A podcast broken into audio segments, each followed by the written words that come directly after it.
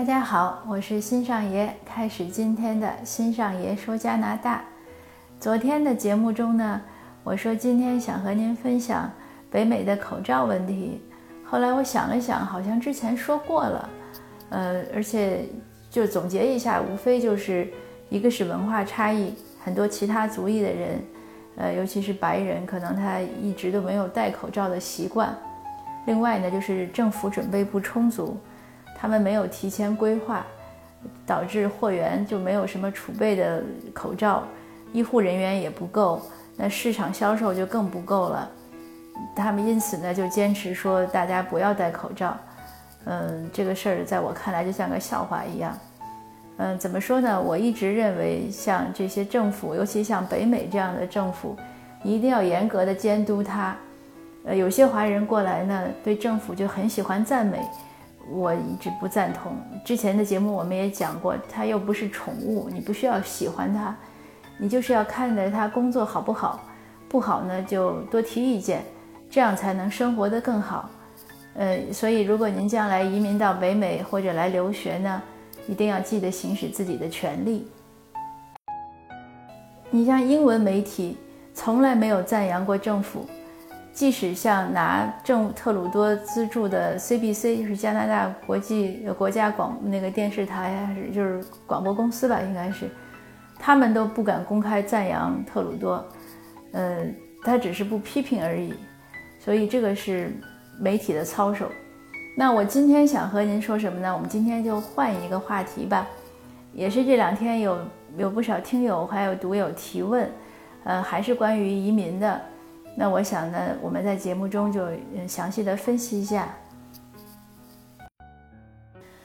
呃，第一个问题呢是有有朋友问，就是说，呃，他想移民，但是呢，父母给出很多阻挠，嗯，他觉得怎么办？呃，我很幸运，因为我们办移民的时候呢，两边的父母呢都没有管。像我父母呢，呃，就我们两边的父母都是。对孩子的就是对我们的成长很放手，就是从小的时候，哎，我父母呢是很支持，就是孩子的独立成长。我先生的父母呢，尤其等我先生去读大学的时候，因为他们是农民，所以他们就，呃，觉得说反正你都读大学了，知识也比我们多了，所以他们就更不管。他们觉得，嗯，孩子既然已经是大学生了，那就应该能管好自己。其实这这个这两个态度，我我个人都觉得是很好的。你要信任孩子，呃，他才会走得更好。呃，这是我先生父母的这个态度，我觉得好在这个地方。呃，那我父母的态度呢？我觉得是什么？就是他们很清晰地认识到，孩子的一生和自己的一生是两回事，你不能替孩子去过他的一生。呃，这一点也是我们有一些华人父母忽略的地方。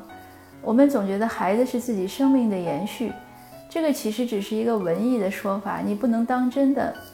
你不能真的觉得说，哎呀，你活的四五十、五六十，呃，或者更老了，那你还觉得你这一生没过好、没过够，或者有遗憾，你就要孩子的那一生去帮你实现，这是不公平的。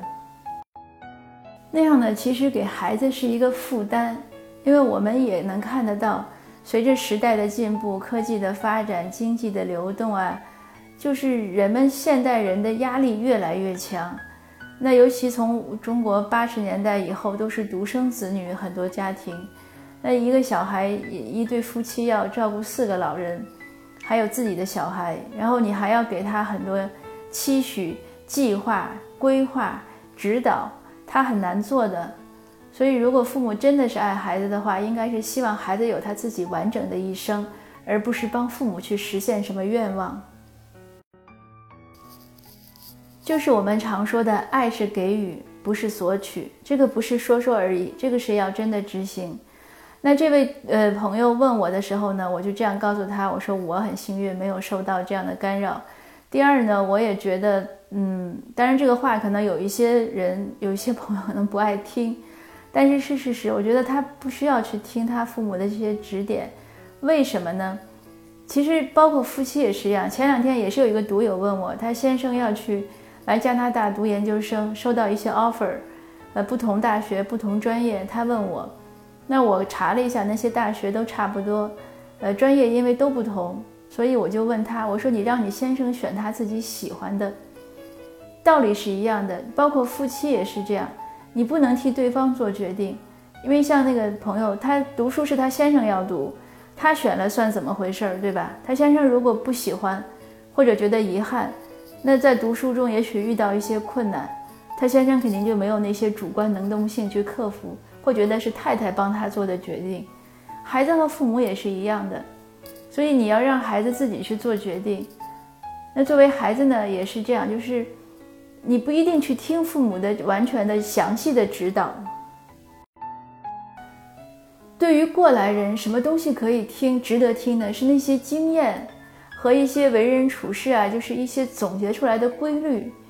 而不是具体一个具体事情，因为事情这个就事过境迁，每一个状况都不一样。那我就跟这个朋友讲，我说我觉得你不需要完全听父母的话，因为他们不可能替你走完一生，他们不可能说他你的每一步他都替你做决定，而且能替你承担过去，这个确实不可能的。那你只指导人家一步，作为父母也是这样。他要移民，你不要他移民，他留下了。将来他孩子要上幼幼儿园，你去帮他去求人吗？你去帮他付那个费吗？或者上补习班？或者他说将来说我小孩的教育不好了，或者说我的工作不好了，那做父母的你不可能都替他去办的，对吧？所以我觉得大事情上还是一定要本人做决定，这个也是对本人的一种尊重嘛。其实人在这种。这个叫什么？这个我觉得最大的一个权利是什么？就是选择的权利。你要让他自己去选择，他就是心心甘情愿。呃，说的夸张点，死而无憾。他如果连选择权都没有，那在世界上还有什么意思？对吧？那就活着也没什么意思。就是你吃喝那些享受，呃，其实都是不过尔尔了。其实我们想想，每个人可能都会是这样。这个事儿如果是你自己选的，你怎么样都觉得能把它坚持下去；如果是别人给你选的，可能有的时候好，你也会觉得不好。这个是人之常情。就是说，总结尊重个人选择。呃，我觉得尊重个人选择也是，呃，朋友之间相处啊，家人之间相处的一大法宝。那接着我们再分析接下来的第二个问题。也是一位读友今天问我，他说：“那嗯，他是独生子女，如果他移民出来，他父母怎么办？要不要跟出来？”我自己的经经历和我看到周围的人呢，我觉得如果嗯子女办移民出来，如果你有可能，呃，最好是帮你父母也办团聚移民出来。当然，这个其实难度呢要嗯比较大，要比就是反向的要要大。反向的是什么呢？如果父母申请了移民，那未成年子女可以带出来，这个是很容易的，这也是一定的。可是有的时候呢，我也遇到一些一些咨询的朋友吧，他们会觉得说，哎呀，嗯，我们觉得申请太麻烦了，呃，还要学习，还要准备。这样吧，我把我小孩让他去留学，他留学将来他工作，他留下来，他移民，再给我们办团聚。这个当然也是一个方法，但是呢，这个就像我以前说的，所有的苦你早吃也得吃，晚吃也得吃。这些这些难和困，就是这些难呀、等待呀、花钱呀，都少不了的，一定少不了。而且还有就是，子女给父母申请的时候，其实要困难。比如说，我们到现在，其实我也没有帮我爸妈办到，呃，就我们两边的父母都没有办到，因为去年我们条件开始符合了。但是要抢名额，结果八分钟那个就就抢完了。你电脑慢一点，或者你稍微不熟悉一点，就错过了。我其实是填好表了之后又看了一遍，结果就错过了。如果当时不看，说不定也抢上了。但是这个有时候偶然因素太多了。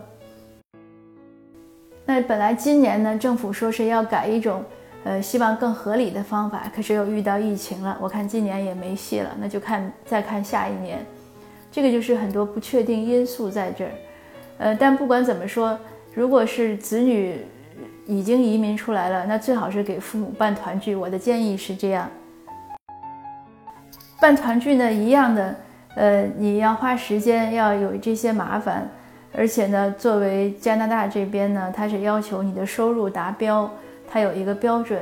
那收入达标的意思就是你一定要上够了税，但我觉得也是合理的。如果我们要把父母接来，父母过来之后肯定是老年人嘛，他要享受医疗，最多的是医疗福利。那我们既然要享受福利，多交点税也是应该的，所以我觉得这是合理的。呃，有的人又是觉得会会觉得麻烦，他说我不想办，不办呢也可也当然是自愿了，或者有的时候有的父母就是不想来，他也不要办。但最大的问题就是最后父母老年晚年的时候。呃，突然得了什么大病，你要经常回去照顾，这是个问题。呃，我有个朋友，就是他又连着跑了两年，他妈妈呃得癌症，后来去世了。呃，但是是也没办法，就是他来回可能一年大概回五六次那样，但是没办法，因为他前面没有办没有办团聚嘛。如除此之外，其实办不办团聚就没有太大差别。因为父母如果过来玩呢，你也可以给他买意外保险，但是意外保险呢不能负责那么多，就是你真的得了大病，他不可能在这儿治。嗯，当然还有的人，这个其实就像，嗯，入不入籍一样，有的人会觉得，哎，给父母办了，父母要维持身份就要过来住，那又会觉得孤单啊，会怎么样？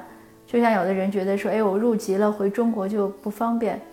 但这个也道理是，就是很简单，就是你不可能把所有的好都占了，对吧？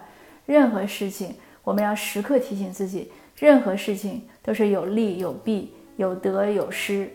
当我们自己把这个事儿想开的时候，好多事儿其实就不会为难，不会纠结了。